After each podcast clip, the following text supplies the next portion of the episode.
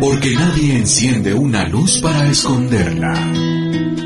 Toma tu luz. Es momento de encender el fuego de la palabra. En la conducción de Enrique Ponza. Preparemos el corazón para avivar la luz de la salvación. del mundo, de ocultarte en lo profundo.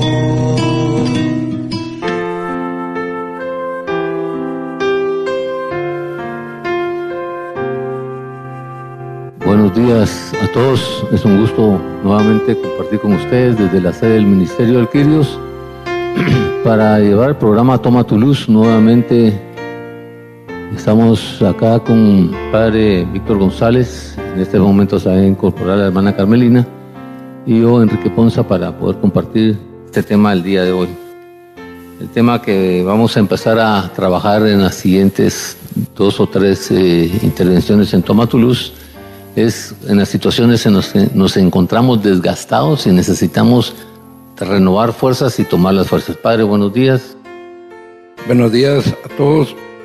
El día de hoy vamos a hacer la, la oración en el nombre del Padre, del Hijo, del Espíritu Santo.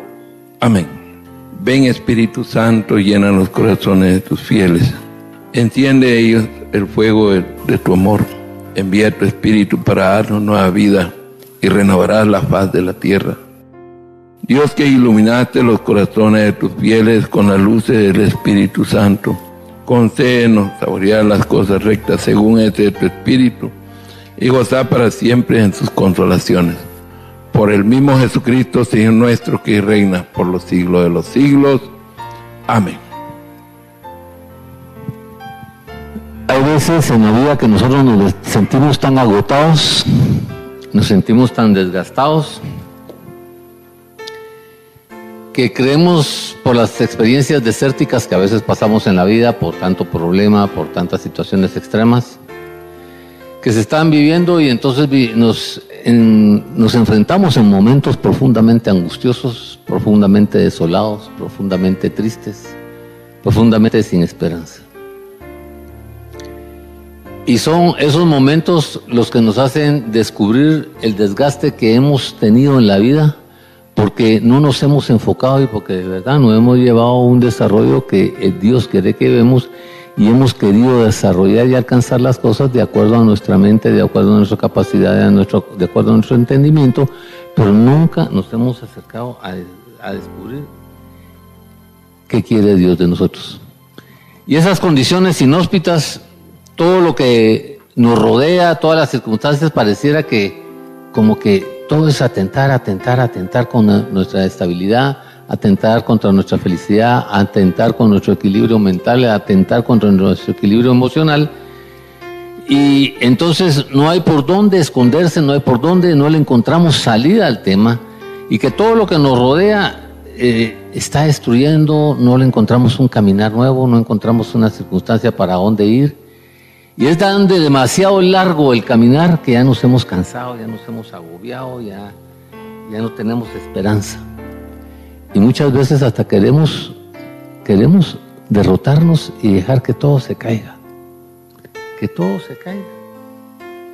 ¿Por qué? Porque está la carga emocional y está la carga mental que ya estamos muchas veces devastados. Y entonces el Señor nos invita a que hagamos un alto en nuestra vida. A que hagamos un alto en nuestra vida. Y, tú te tienes que invitar a ti mismo también a hacer un alto en tu vida. Porque cuando tú tomas la decisión de hacer un alto en tu vida, entonces puedes visualizar, puedes descubrir, puedes entender y puedes tomar decisiones diferentes en tu vida. Muchas veces nosotros queremos seguir luchando contra la corriente. Muchas veces nosotros queremos ir desarrollando en función de las actividades que nosotros creemos que tenemos que hacer. Y eso nos lleva a descubrir que hay dos trampas en las cuales debemos de cuidarnos. Debemos de cuidarnos importantemente. ¿Por qué? Porque esas dos trampas son las que usa Satanás para tenernos siempre atados, para tenernos esclavizados, para tenernos sin ilusión y para tenernos en la forma como nos tiene. Pero también nosotros permitimos esas dos trampas en nuestra vida. ¿Por qué razón? Porque no las hemos aprendido a manejar, porque no las hemos aprendido a entender y porque no las hemos descubierto en nuestra vida. Y esas dos trampas son la insatisfacción personal y el ego. Como nunca estamos satisfechos con lo que tenemos, con lo que hacemos, siempre nos desgastamos a más, a más, a más, a más. Y la soberbia, el ego, la vanidad, nos hace creer que como somos más, entonces tenemos que alcanzar más y no nos ubicamos realmente en la posición y en lo que somos. Y entonces andamos afanados por cosas de la mundanalidad, andamos afanados por seguir aparentando lo que no somos, andamos afanados por querer satisfacer los propios deseos carnales, andamos afanados porque por ambicionar un montón de cosas de la mundanalidad. Y eso nunca, la, el costal del dinero y ese tipo de costal de satisfactores jamás se llena. Por eso es que siempre hay un vacío, por eso es que siempre tenemos, sentimos una persecución y por eso nosotros nos metemos nosotros mismos a desgastarnos, a destruirnos y, y, nos, y nos enfocamos y estamos hoy en los desiertos de nuestra vida.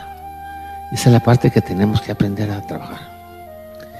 Por eso es que caer en la trampa del ego, que nos dice acá humanamente, es que luchamos sin cesar y sin detenernos, pero tampoco estamos luchando sin entender cuál es la meta, sin entender cuál es el propósito, sin entender cuál es el objetivo y sin tener una visión que de verdad queremos. Entonces andamos en una lucha desesperada en la vida, en un afán desesperado en la vida, ¿ya? Y no sabemos ni qué queremos alcanzar, en dónde está la meta, en dónde está la visión y cuál es el propósito. ¿Cómo ves esto, padre? En la vida nosotros tenemos como el proceso que Dios nos da, eh, el, querer entendernos nosotros mismos. Y en el momento de estar escuchando al hermano Enrique, cuando el mismo Jesús, el mismo Dios, por medio del profeta Isaías, nos decía algo dentro de sí, que es el malvado que abandona su camino y eso cada día nosotros, si abandonamos el camino del Señor, no nos vamos gastando.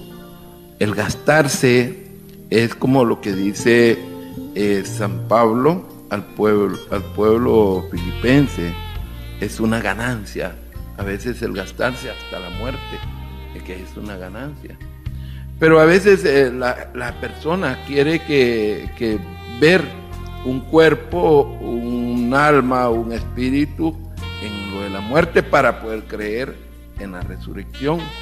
Entonces, la gente nunca se gasta para tener la gracia de Dios en todos nosotros. Entonces, cada día tenemos que encontrar ese sentido del gastarse, el, el saber qué es lo que nosotros tenemos como propósito para poder encontrar ese sentido.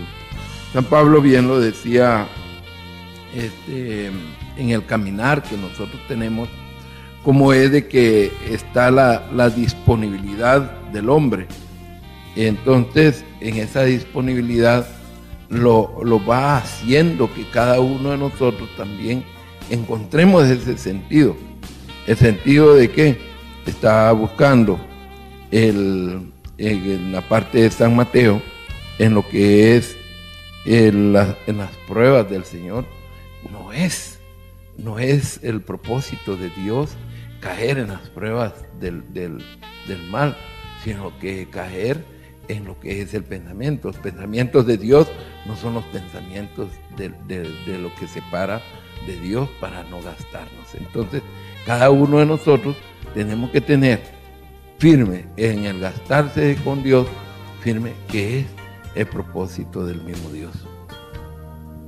Es interesante esto, porque en ese incansable caminar bajo el sol, en ese incansable caminar bajo la vida, en ese incansable en esa desesperación de querer alcanzar las cosas desde la mundanalidad, nosotros empezamos a sentir una necesidad grande, una sed grande en nuestra vida. Porque la insatisfacción nos lleva a sentir una sed grande y el ego nos hace caer en ese error. ¿Por qué? Porque siempre queremos y andamos buscando situaciones de mundanalidad y de materialismo que, y en base a eso queremos satisfacer nuestra sed espiritual, nuestra sed emocional y nuestra sed mental. Y de la sed de Dios nosotros ni siquiera la pensamos, ni siquiera la sentimos y ni siquiera la experimentamos. Por eso cuando el Señor se encuentra con la samaritana, Él le dice, si supieras quién te habla, tú le pedirías de esa agua. Si tú supieras de verdad quién es Jesús, le pedirías de esa agua. Por eso el Señor, cuando estaba en la cruz, te dijo a ti y le nos dijo a todos, tengo sed, y todavía le dimos vinagre. Yo no sé si tú has experimentado en algún lado donde hay mucho calor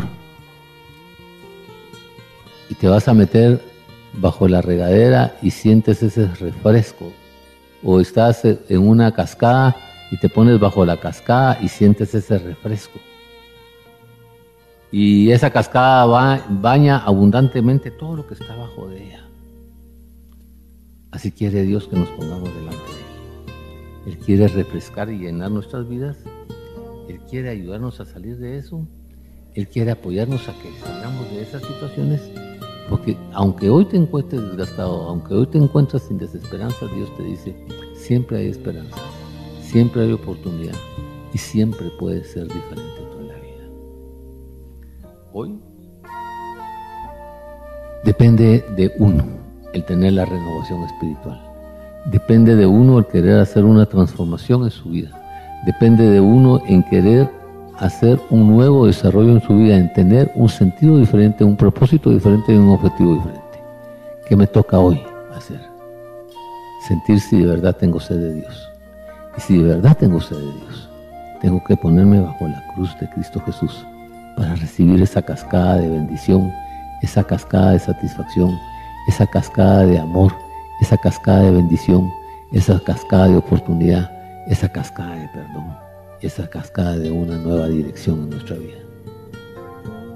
Y entonces ese es el propósito que tenemos que, y no importa el calor que haga, no importa lo que vivamos. Por eso él, en Isaías, en el libro de Isaías, en el capítulo 40, en el versículo 29 dice, Él fortalece al cansado y acrecienta las fuerzas del débil. Él acrecienta, él fortalece al cansado y acrecienta las fuerzas del débil. Si esto, si hoy tú te encuentras cansado o te sientes débil en la vida, Él te está, como me está prometiendo a mí, como nos está prometiendo a nosotros, esto. Yo fortalezco al cansado y yo acreciento las fuerzas del débil. Y entonces nos pone una condición ahí en el versículo 31. Dice, pero los que confían en el Señor renovarán sus fuerzas, volarán como las águilas, correrán y no se fatigarán, caminarán y no se cansarán. Entonces dice, los que confían en el Señor. Entonces en la visión que tienes en la vida, en el sustento que tienes en la vida, en la base que tienes en la vida, y en el enfoque que tienes en la vida, quizás esas tres cosas estén mal manejadas dentro de tus planes. Y por eso no has alcanzado lo que has querido. ¿Por qué? Porque el mismo Señor dice, de balde se esfuerzan los constructores y yo no construyo. ¿Tú quieres construir tu vida sin el Señor? Imposible. ¿Por qué? Porque dice la palabra de Dios en el Evangelio de San Juan, de San Juan, en el capítulo 15, versículo 3, dice, sin mí nada puede hacer. Entonces, y por eso Job, cuando él se arrepintió, le dijo al Señor, reconozco hoy, Señor, que he sido yo el que no he permitido que tus planes obren en mi vida. He querido yo desarrollar los planes sin entender qué es lo que estoy desarrollando, sin saber qué es lo que estoy desarrollando, sin buscarle el propósito a lo que estoy desarrollando. Y le dijo, perdóname. E hizo un trato con él. Y le dijo, mira Señor, quiero hacer un trato contigo. Ya no te quiero conocer de oídas, sino te quiero conocer cara a cara. Y cuando tú buscas al Señor, el Señor empieza a desarrollar esa fortaleza prometida. Te arranca todo, la suciedad espiritual que tienes y empieza a desarrollar poder espiritual en tu vida. Te enseña a tener esa paciencia y esa tranquilidad, a esperar en su tiempo, en su voluntad y en su momento. Luego empieza a renovarte internamente, mentalmente, emocionalmente y físicamente. Por eso es que Él dice, a los que confían en Él. Yo les haré esto a los que confiamos en Él.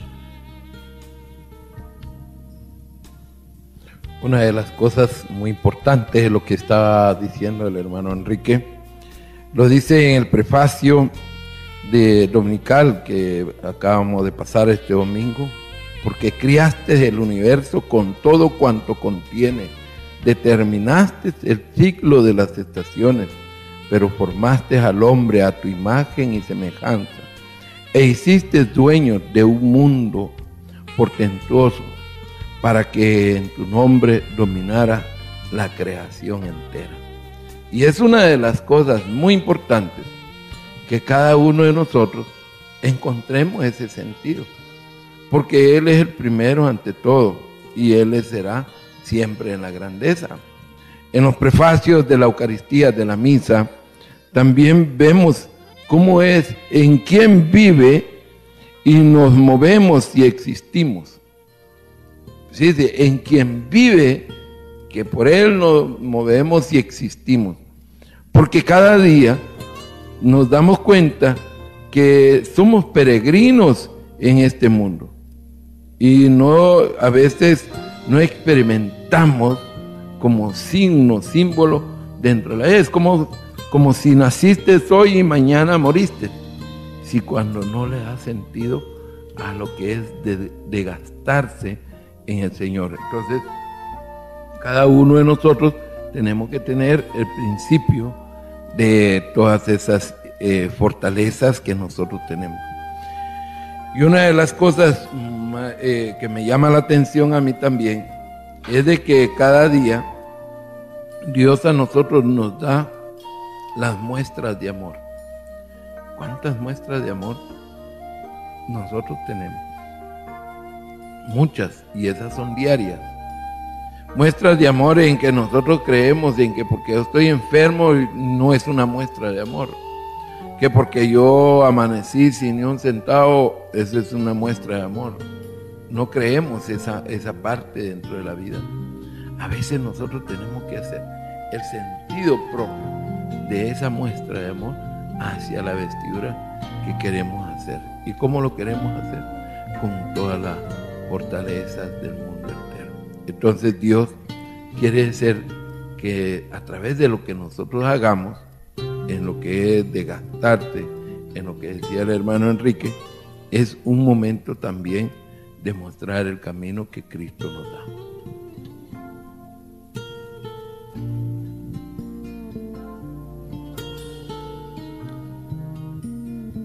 Muchas veces se nos va la vida en un montón de desgastes y de ocupaciones que nos crean afanes.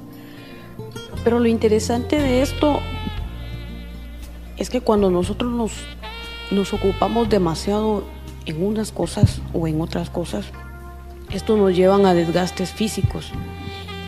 Y es bien increíble cómo cuando nosotros nos desgastamos físicamente,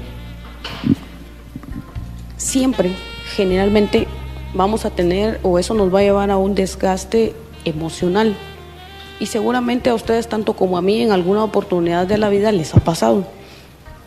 Y es que el problema de, irnos desgastando a causa de un montón de afanes es que ese desgaste emocional que logramos alcanzar crea en nosotros un montón de, de, situaciones y una de las situaciones más importantes y a las que les debemos de prestar mayor atención es que también empiezan a afectar nuestra parte espiritual. Por ejemplo, cuando llevamos, a veces cometemos el error de trabajar sin cesar y estamos y estamos ahí, no descansamos y no descansamos. Y ese, ese cansancio que vamos acumulando nos va cambiando el humor, nos ponemos irritantes, nada nos, nos hace sentir bien, empezamos de, de repente a reprochar también de ese trabajo que nosotros por una mala organización que tenemos en cuanto al uso de nuestro tiempo, nos llevan a ese, a ese sentido. Y entonces, ¿qué pasa cuando tenemos, por ejemplo, compromisos en iglesia? Como estamos tan cansados, pero tan cansados de todo eso, lo primero que hacemos es empezarnos a alejar de Dios para tener un supuesto descanso, pero realmente no lo hacemos porque nos seguimos ocupando en otras cosas y cada día vamos empeorando. Y prueba de ello es que hoy por hoy escuchamos un montón de enfermedades derivadas del estrés. El estrés por un cansancio que nos ha llevado a un desgaste mal manejado. Y es bien increíble porque el Señor mismo, el mismo Jesucristo, en el capítulo 6 y versículo 31 del Evangelio de San Marcos, nos da un ejemplo que es bien necesario el descanso, tanto el descanso físico para mantener nosotros ese ritmo espiritual que necesitamos. Cuando Él les dice a sus apóstoles, vengan también ustedes aparte a un lugar solitario para descansar un poco. El mismo Jesús nos enseña que el descanso es necesario para mantener esa firmeza espiritual. Ahora bien, tenemos que tener cuidado porque muchas veces para nosotros eh, darnos un descanso, decirnos a, a vivir la vida loca, y no es eso, no es eso. O sea, el descanso es realmente tener un momento de paz, un momento de tranquilidad, un momento donde realmente podamos nosotros renovar nuestra fuerza. Y qué mejor que descansar en él, porque la mayoría de veces la mayoría de cosas que nos descansan son todas aquellas que nos afectan el alma, que nos afectan los pensamientos. Y es ahí donde, donde el Señor quiere entrar en nuestras vidas, que nosotros aprendamos a descansar en Él todas aquellas cargas que nos afectan, que muchas veces nos hacen decir, como lo dijo el profeta Isaías, y que lo encontramos en el capítulo de Reyes, cuando Él en un momento de mucho cansancio le dice al Señor que prefería la muerte que ya estaba harto de todo y que quería morirse. Que para él tal vez esa era la salida más fácil. Y hoy tal vez nosotros estamos en un momento así, que estamos tan cargados, que estamos tan agobiados, que preferimos, y tal vez le hemos dicho eso al Señor, mejor prefiero morir antes que seguir enfrentando, antes que entregarle a Él todas esas cargas, antes que pedirle a Él que nos dé esas soluciones para seguir adelante, para poder vencer todo eso que nos está agobiando. Hay una parte importante. El Señor te quiere dar una fortaleza. Pero tienes que entender lo que dice en el libro de Eclesiastés en el capítulo 1. Dice, lo más absurdo de lo absurdo, dice el maestro, lo más absurdo de lo absurdo, todo eso es un absurdo. ¿Qué provecho saca el hombre tanto afanarse en esa vida? Generación tras generación, día tras día. Es como agarrar aire. Es como agarrar Y entonces el Señor cuando te quiere dar la fortaleza espiritual, quiere dar ese poder espiritual, y te quiere dar ese valor espiritual, lo primero que Él te pregunta es, ¿hasta dónde quieres salir del pecado? Nosotros hemos entendido como pecado el tener adulterio, el robar, el matar, no. La base fundamental del pecado es la desobediencia. Y en la medida que tú sigas desobedeciendo los mandatos de Dios y la voluntad de Dios y sigas manejando tu vida a tu estilo, a tu capacidad, a tu entendimiento, a tus ambiciones, a tus aficiones, a tu ego, a tu soberbia, cualquier cosa de esas, no vas a poder enfrentar eso en tu vida. Porque no te atreves tú a tú mismo, a ti mismo, a enfrentarlo. Y esa es una de las debilidades que nosotros los hombres tenemos en nuestra vida. Y por eso siempre andamos justificando nuestra conducta, por eso siempre andamos poniendo pretextos a nuestro comportamiento y por eso andamos justificando nosotros cada una de las actitudes que tomamos. Pero la realidad es que estamos en un proceso de desobediencia y hemos, y hemos visto con las experiencias y los resultados que tenemos en la vida que han sido malas decisiones las que hemos ido tomando en el caminar Pero no nos gusta aceptar. No me gusta a mí aceptar que me equivoqué. Y si yo no reprendo y no me reprendo a mí mismo, Dios respeta tu libre albedrío como respeta mi libre albedrío y Él no me puede reprender a mí. si yo no estoy en la disposición de querer hacer un cambio en la vida?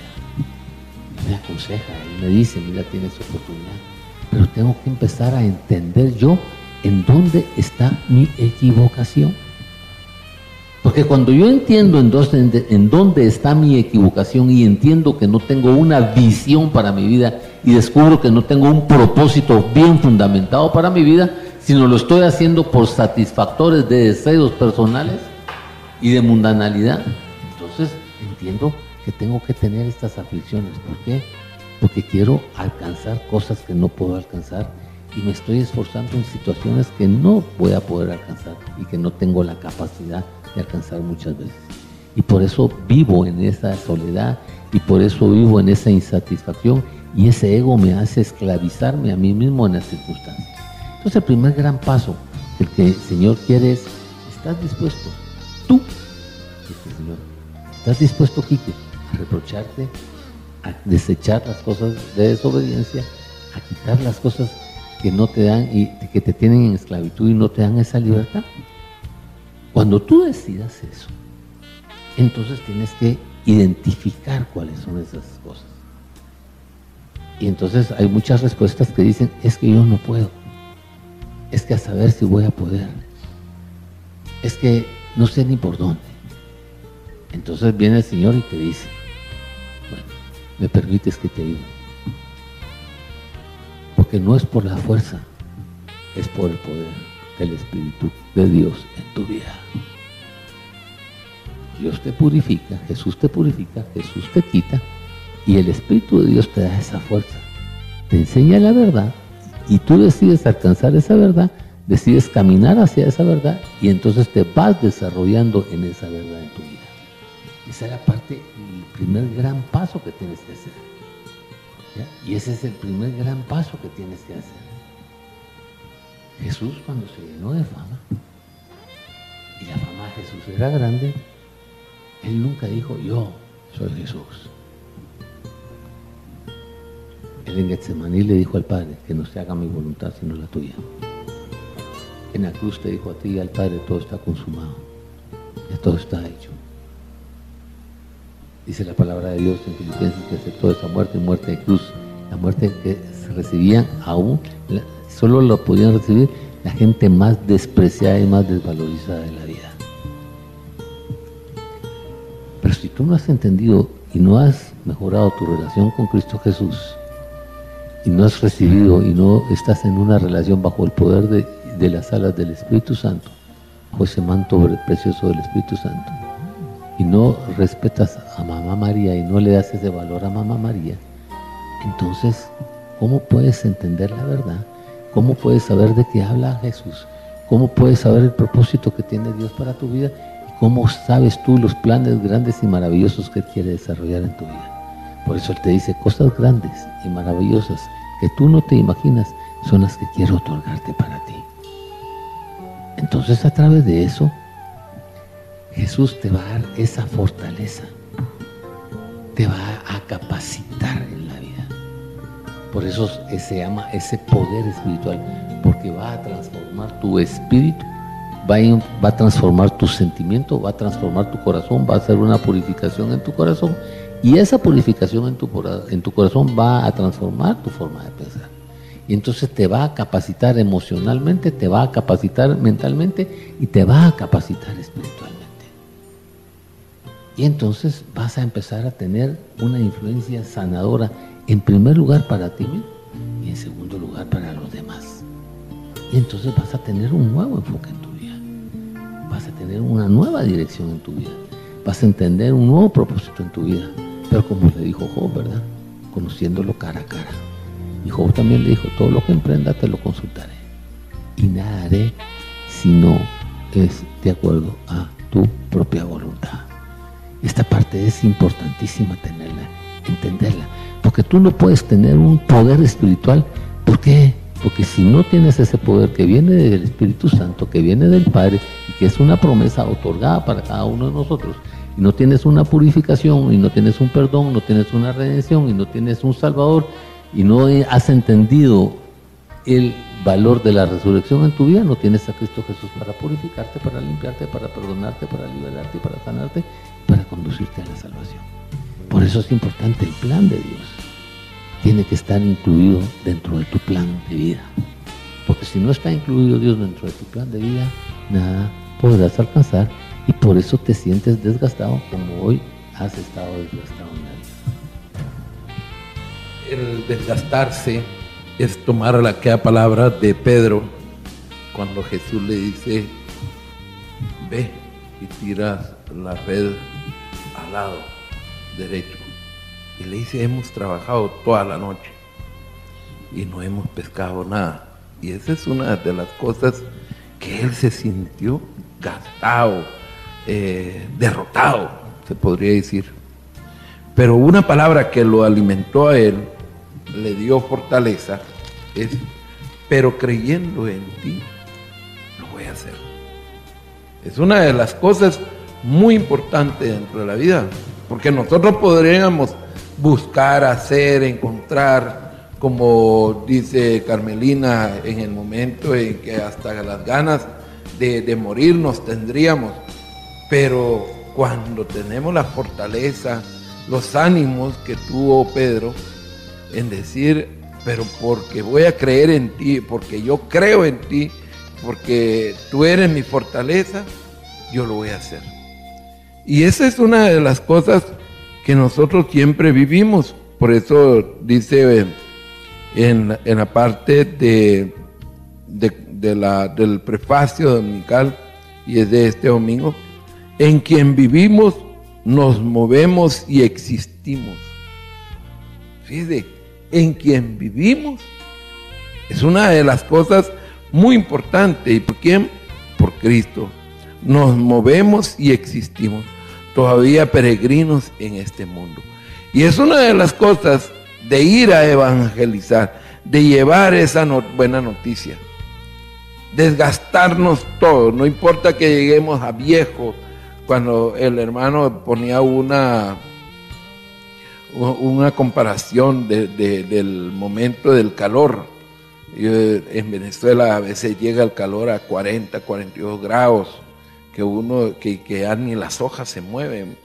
Y ese momento cuando uno va a, ponerse bajo el agua, una regadera, y sale el agua caliente, entonces uno a veces ni prefería bañarse, sino que meterle hielo a un bote de agua y, echarse el agua ya fresca. Pero la comparación que hizo, cuando hay una cascada y esa cascada llega y te, te, te cae en el cuerpo, te alimenta te da, te da, te da fuerza. En esos momentos tan grandes, cuando uno va, va uno en, el camino sin esperanzas, sin decisiones, y encuentra uno la imagen de Dios en aquella persona, como lo que termina diciendo uno, siempre encuentra un ángel en el camino. Es una de las fortalezas que dentro de tu vida, que te vas gastando, te, vas, te vas eh, aislando, pero a la vez Dios no quiere que tú te aísles, sino que tú intentes de nuevo ese camino que Cristo te da. Entonces, ese camino que tú estás intentando, inténtalo, pero ya no con el mismo mecanismo. Ya no le pongas uno, dos, tres, sino que uno, dos, tres y cuatro y cinco y empezando a desarrollar la fuerza para que puedas encontrar ese eh, envío que Dios te da. Si eso no existe, tú nunca lograrás hacer algo, un triunfo de Dios. Pero si eso existe en Dios, siempre lograrás alcanzar la figura de Dios en tu vida. Padre, usted tocado un punto bien interesante en el ejemplo que pone de Pedro. Y es que de verdad, cuando la diferencia entre vencer el desgaste o seguir en lo mismo y dejarnos morir está precisamente en, en, esa palabra que usted mencionó, en creer. Y esto me recuerda a mí el ejemplo de la viuda de Sarepta también, que ya cansada de la vida que llevaba, había decidido dejarse morir Pero llega Dios por medio del profeta Elías y le da un giro totalmente diferente a su vida y vuelve a tener esperanza. Lo mismo podemos pensar con el ejemplo de la hemorroísa. Imagínense luchando 12 años con una enfermedad. Pero aún así, ella tuvo esa fe, creyó en que el Señor podía sacarla de ese desgaste porque yo pienso que 12 años de tener una enfermedad seguramente es muy desgastante, seguramente se pierde la esperanza, tal vez se pierde hasta la fe. Pero ella nos da un ejemplo, ahí podemos encontrar ese ejemplo, de que cuando creemos, como decía Padre Víctor, cuando aún mantenemos la fe, cosas grandes el Señor puede hacer todavía en nuestra vida. Así que tenemos dos opciones. O creemos y nos levantamos, nos esforzamos y luchamos y logramos salir adelante y alcanzar una meta, o nos dejamos morir. Obviamente el Señor va a respetar nuestra decisión. Él está ahí para llevarnos de la mano. Pero los que finalmente decidimos salir o dejarnos morir en una situación somos nosotros. Cuando nosotros andamos en esa situación de desgaste, en esa situación de insatisfacción, en esa situación de, de andar bloqueando, que no sabemos por dónde va nuestra vida, hay un proceso que tenemos que hacer. Tenemos que hacer un alto, un mire y un oiga, y tenemos que reencaminar nuestra vida. Tenemos que tomar decisiones nuevas en nuestra vida, decisiones de quitar, decisiones de limpiar, decisiones de transformar, decisiones de permitir, decisiones de ceder, decisiones de aceptar. Y tenemos que disponernos al hacer ese mapeo en nuestra vida, tenemos que disponernos a obedecer y a cumplir los pactos que hagamos. Porque de nada nos sirve sentarnos un día, dos días, tres días, a hacer una nueva planificación, si en el momento de la vida, cuando me toca ir a la batalla, no estoy dispuesto a cumplir esas promesas. Por eso es que una de las cosas que nosotros no hemos aprendido a manejar es esperar en Dios. Saber que Dios tiene el control, saber que Él tiene promesas sobre nuestra vida y entender que Él quiere cumplir, cumplir esas promesas en nuestra vida. Y que Él quiere desarrollar esas promesas en nuestra vida. Y que sobre todas las cosas quiere bendecirnos y llevarnos a la presencia del Padre. Entendiendo este proceso, entonces nos toca hacer un trato con el Señor. Y le, tenemos que decir, bueno Señor, si tú eres real y todo esto que me estás proponiendo es verdad, estás proponiendo que los planes son grandes y maravillosos, me estás diciendo que cosas grandes vamos a alcanzar. Me estás diciendo que para ti nada es imposible. Me estás diciendo que este no es el propósito, el objetivo con el cual tú me mandaste a la vida. Entonces yo, Quique, necesito que me encamines a tus sendas.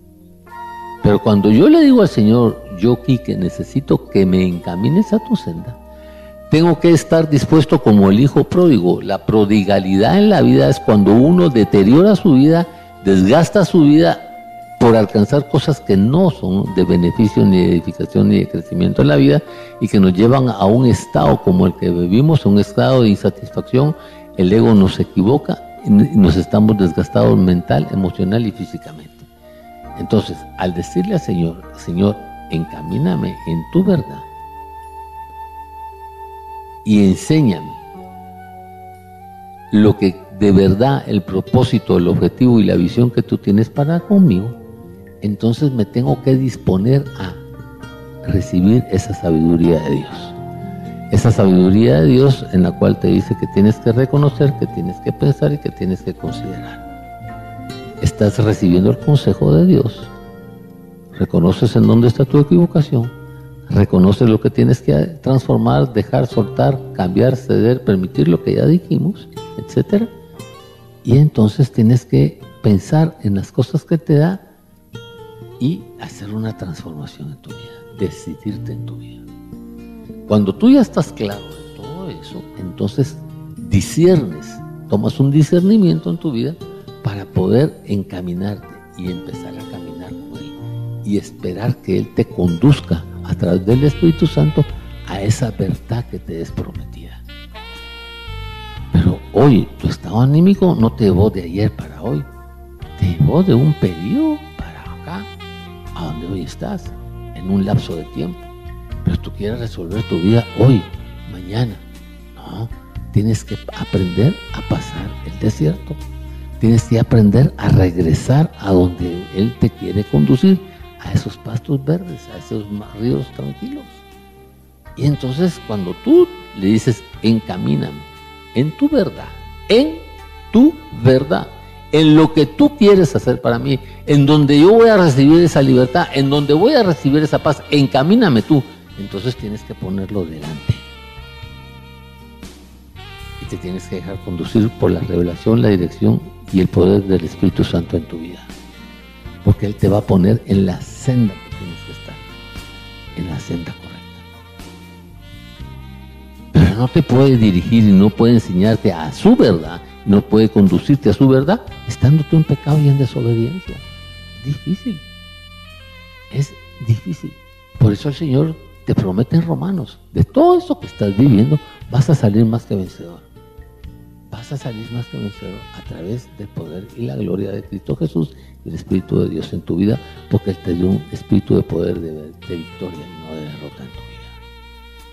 Entonces, entendiendo esa parte que tienes que aprender a ceder, entonces le tienes que declarar señorío, lo tienes que reconocer como alguien en tu vida, alguien a quien le vas a dar valor, a quien le vas a dar respeto, le vas a dar autoridad en tu vida. Porque si no le das esas tres cosas en tu vida, entonces va a seguir siendo una historia, va a seguir siendo un personaje o va a seguir siendo un amigo más en tu vida. Pero no va a ser tu Dios y no, va, no vas a reconocer como tu Salvador y no lo vas a reconocer como tu Redentor. Entonces son dos cosas importantes que tienes que aprender a manejar en la vida. Esas dos cosas que son un secreto fundamental para poder ir caminando en la vida. entonces dice el Señor, tú tienes que poner tu esperanza en mí,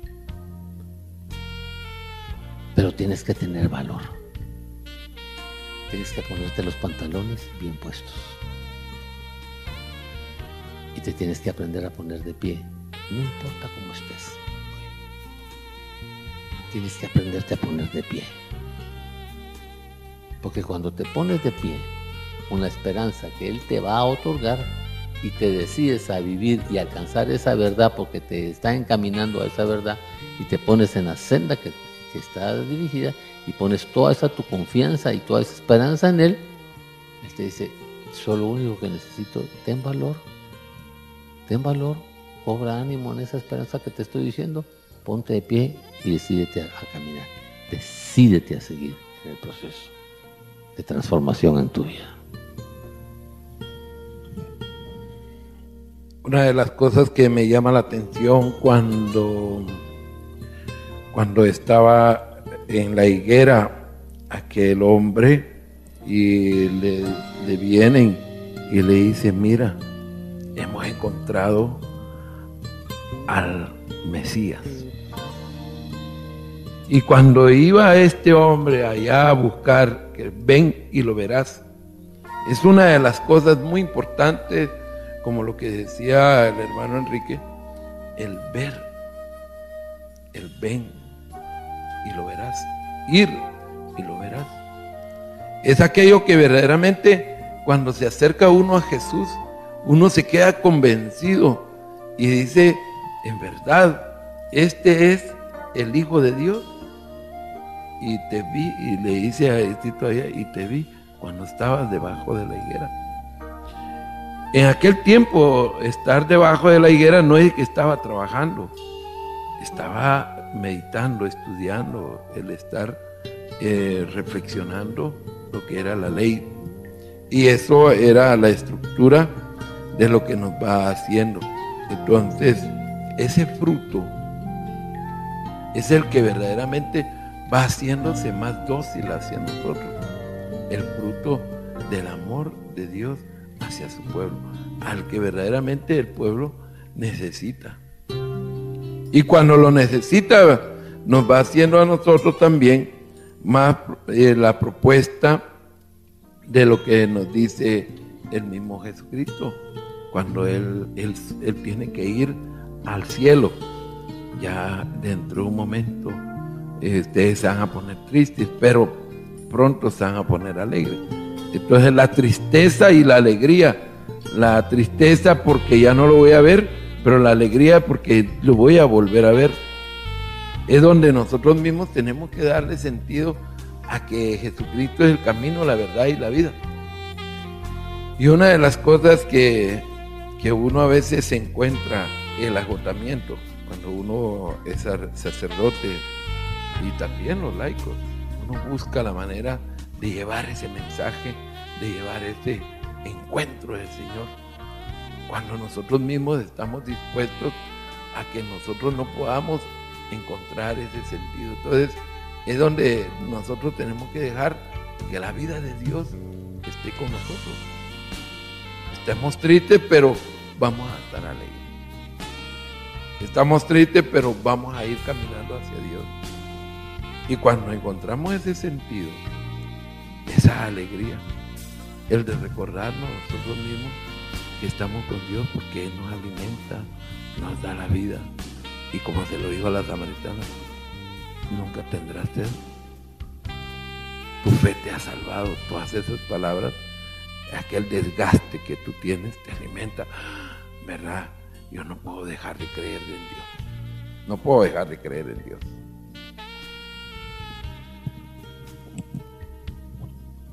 Cuando el Señor te dice, en 1 Pedro capítulo 5, dice, descarga en mí todas tus preocupaciones que yo te haré descansar. Tienes que entender que solo en Él hayas ese descanso. Solo en Él hayas esa paz. Solo en Él vas a hallar esa dirección.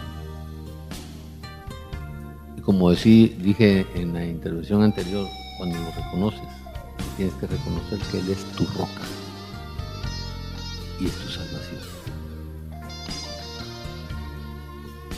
Cuando el pueblo de Israel caminaba en el desierto durante los 40 años, con él, con ellos iba una roca. Y cada vez que el pueblo de Israel golpeaba esa roca, brotaba agua, brotaba vida. Por eso es que Jesús es tu roca y tu salvación es tu protector. Y entre Jesús y el Espíritu Santo, mamá María no te van a dejar caer nunca si tú no quieres y permites caerte en la vida. Porque aparte de ser protectores, ellos quieren dar y conducirte en la senda de salvación y también quieren darte esa seguridad para que tengas un verdadero, un verdadero fundamento espiritual. Eso nos lleva a entender un ejemplo muy lindo que está en el Salmo 123.2. El Señor me lo está poniendo. El Salmo 123.2. Dice, ¿cómo dirigen los esclavos la vida? Hacia la mano de su amo. Qué interesante. ¿Cómo dirigen los esclavos su mirada? Hacia la mano del amo. ¿Por qué hacia la mano del amo? porque es el amo el que les va a otorgar, les va a satisfacer y les va a dar lo que ellos necesitan en su vida. ¿Cómo dirige la esclava la mirada hacia la mano de su amo? Entonces dice, entendiendo este proceso, así debemos de dirigir nosotros al Señor nuestro Dios para que nos muestre su compasión, su amor, su dirección y su verdad en la vida nuestra. Qué gran ejemplo el que nos da. Pero cuando nosotros andamos en esas angustias, en esas persecuciones, en esas ambiciones en esas abnegaciones innecesarias en la vida, dirigimos nuestra mirada, nuestra mano hacia las cosas de la mundanalidad, hacia los consejos de la mundanalidad y nos estamos enfrascando en una sed. Y cuando tú miras a Jesús, y levantas tu mirada y le dices, dame de beber. Y le dices, dame de comer. Y le dices, aquí está mis preocupaciones y le dices, aquí están mis angustias, Él te otorgará la solución, lo que necesitas. Porque dice la palabra de Dios en el libro de Hebreos que cuando te postras delante de Él, el trono grande de su vida, te levantarás de ahí con la ayuda idónea para tu vida. Por eso es importante esta parte. Y eso nos lleva a leer el libro de Proverbios en el capítulo 20. Proverbios 20, 22. Dice, nunca digas, me vengaré de ese daño. Confía en el Señor y Él actuará por ti. Una de las limpiezas más grandes que nosotros tenemos que aprender es a quitar esas represalias en la vida. Y esas represalias en la vida son de las cosas que más nos desgastan en la vida. Por eso el Señor cuando le dice a Abraham que tiene que dejar a su familia, a su tierra, a su casa, a muchas cosas. Le dice ahí en el capítulo 12 del Génesis, le dice, aquel que hable mal de ti, yo hablaré mal de él. Y aquel que hable bien de ti, yo hablaré. Esas represalias, ese deseo de venganza, ese deseo de insatisfacción, no te dan libertad ni mental, ni emocional, ni espiritualmente siempre te tienen esclavizado. Y cuando tienes esa esclavización, no sientes el proceso de salvación en tu vida, no disfrutas de la obra que el Señor está. ¿Por qué? Porque no te has atrevido a soltar ese sentimiento, ese pensamiento, esa circunstancia en tu vida. Y no te has perdonado y no has dado el perdón de esa, de esa experiencia en tu vida. Hoy, en el nombre de Jesús, yo te pido y me pido a mí mismo que nos quitemos esas represalias, ese deseo de venganza en la vida, esa situación incómoda, ese, ese, esa, esa soledad que sentimos, esa tristeza que sentimos, esa sed de venganza, que perdonemos, ya pasó, ya pasó. Ya la otra persona ni se acuerda. Y hoy dice a ti mismo, Jesús sana Jesús perdona, Jesús libera, Jesús purifica.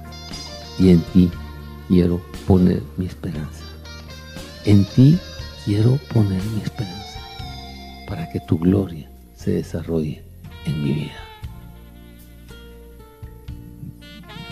Yo quisiera casi tener la última intervención de, la parte es del Evangelio del día de hoy y que le dicen a Jesús, mira, allá afuera está tu madre y tus hermanos.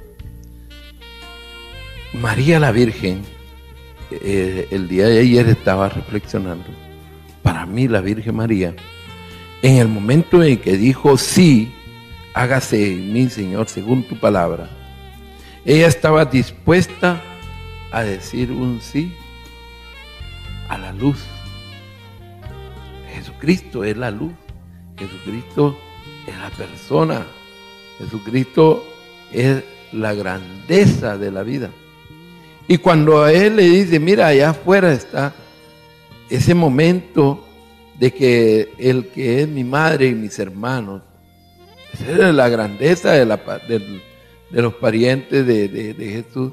Dice, el que, el que es mi madre y mis hermanos son aquellos que cumplen la palabra Dios. Y es una de las cosas muy importantes dentro de nosotros para que podamos darnos cuenta que el encuentro de lo que es la vida, es lo que nosotros tenemos. Tenemos ya, ya, ya parte de lo que es que María la Virgen no la estaba menospreciando, sino que la estaba dando como parte de la luz, que ella misma dijo sí para dar a luz un una luz verdadera. Entonces ahí la estaba dando a conocer, dando, dando la vida para siempre. Entonces cada uno de nosotros, el poner en práctica la palabra de Dios, es importante que cada día podamos ser mejores. Yo quiero concluir con dos cosas importantes.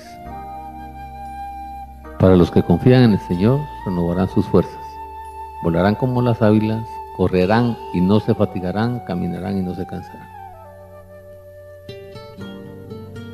Cuando llegó mamá María ahí, para ella fue un duro golpe, quizás la respuesta que dio el Señor. Mis hermanos son los que hacen la voluntad de Dios. Y estaba la mamá. Y Jesús reconocía a María como su madre. Lo importante, la enseñanza nos la da Jesús en Getsemaní y en la cruz.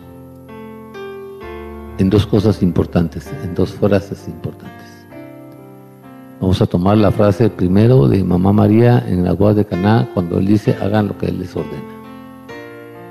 Siempre disponerme, como en Getsemaní, a hacer la voluntad del Padre y no la voluntad de uno. Si tengo que morir para que se salve la humanidad, le dijo Jesús, que se haga tu voluntad, no la mía.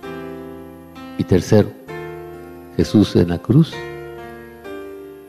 nos dijo a todos, ya todo está hecho.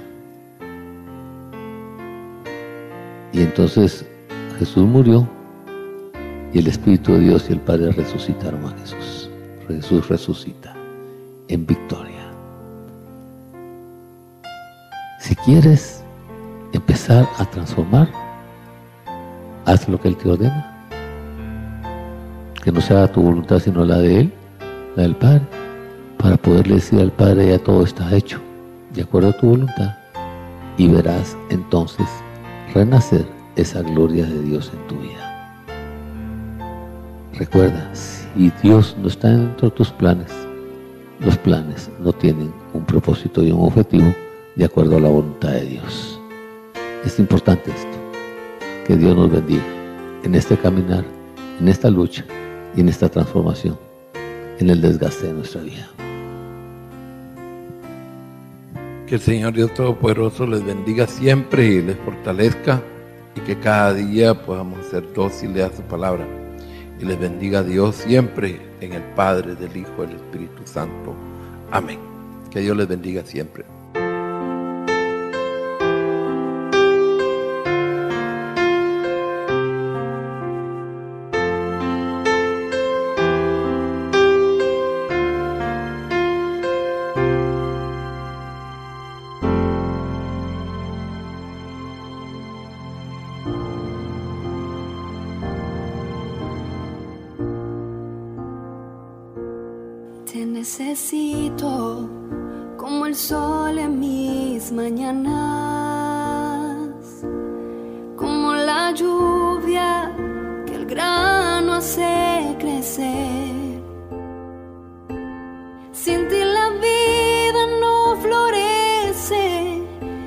Los días se hacen grises, pero contigo todo vuelve a nacer.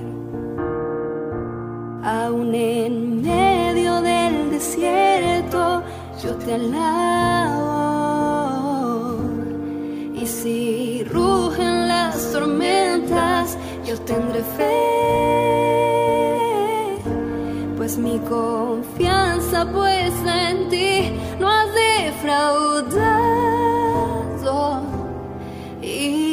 pase lo que pase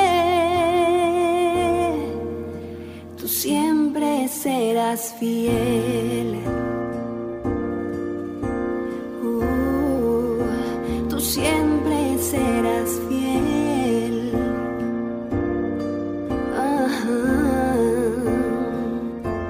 Sin ti la vida no florece y los días se hacen grises pero contigo todo vuelve a nacer. Aún en medio del desierto, yo te alabo.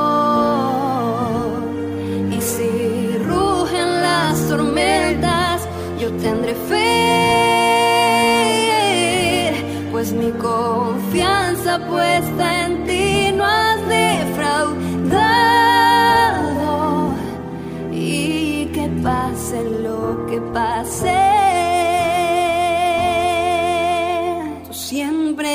serás fiel. Aquí estoy, tómame un instrumento, quiero ser donde sea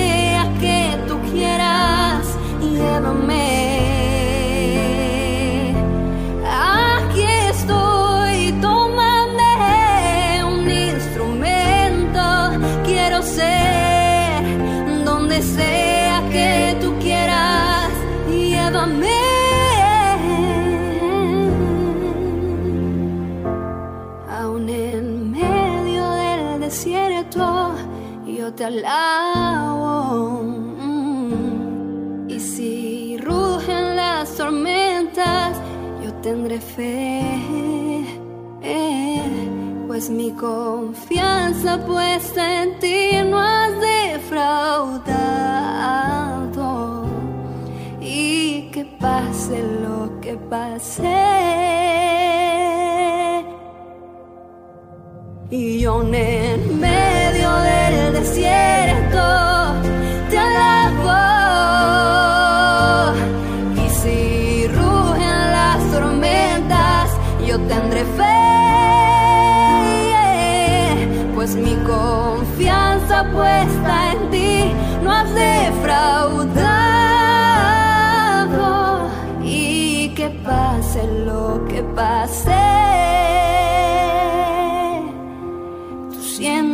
serás fiel.